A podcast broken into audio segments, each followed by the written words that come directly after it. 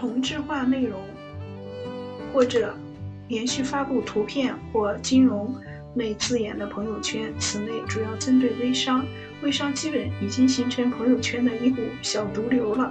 刷了三四页，要么卖衣服的，要么卖化妆品的，还有好多代购的、代购的，频频繁发朋友圈图片的微商小伙伴们要注意了。微信频繁大量转账被频繁拉黑，朋友圈被屏蔽超过二十人以上的用户。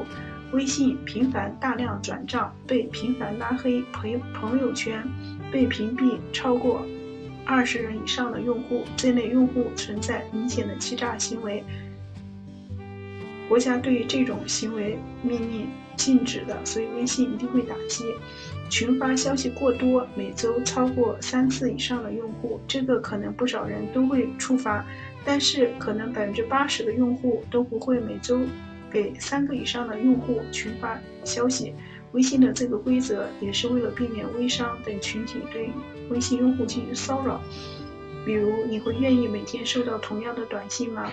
所以，以上的这个大家一定要注意，就是呃微信上的一些个管控，因为微信我每天都在用，而且很多人在微信上成交量都比较大的，只要注意这几点，微信保号非常的方便了。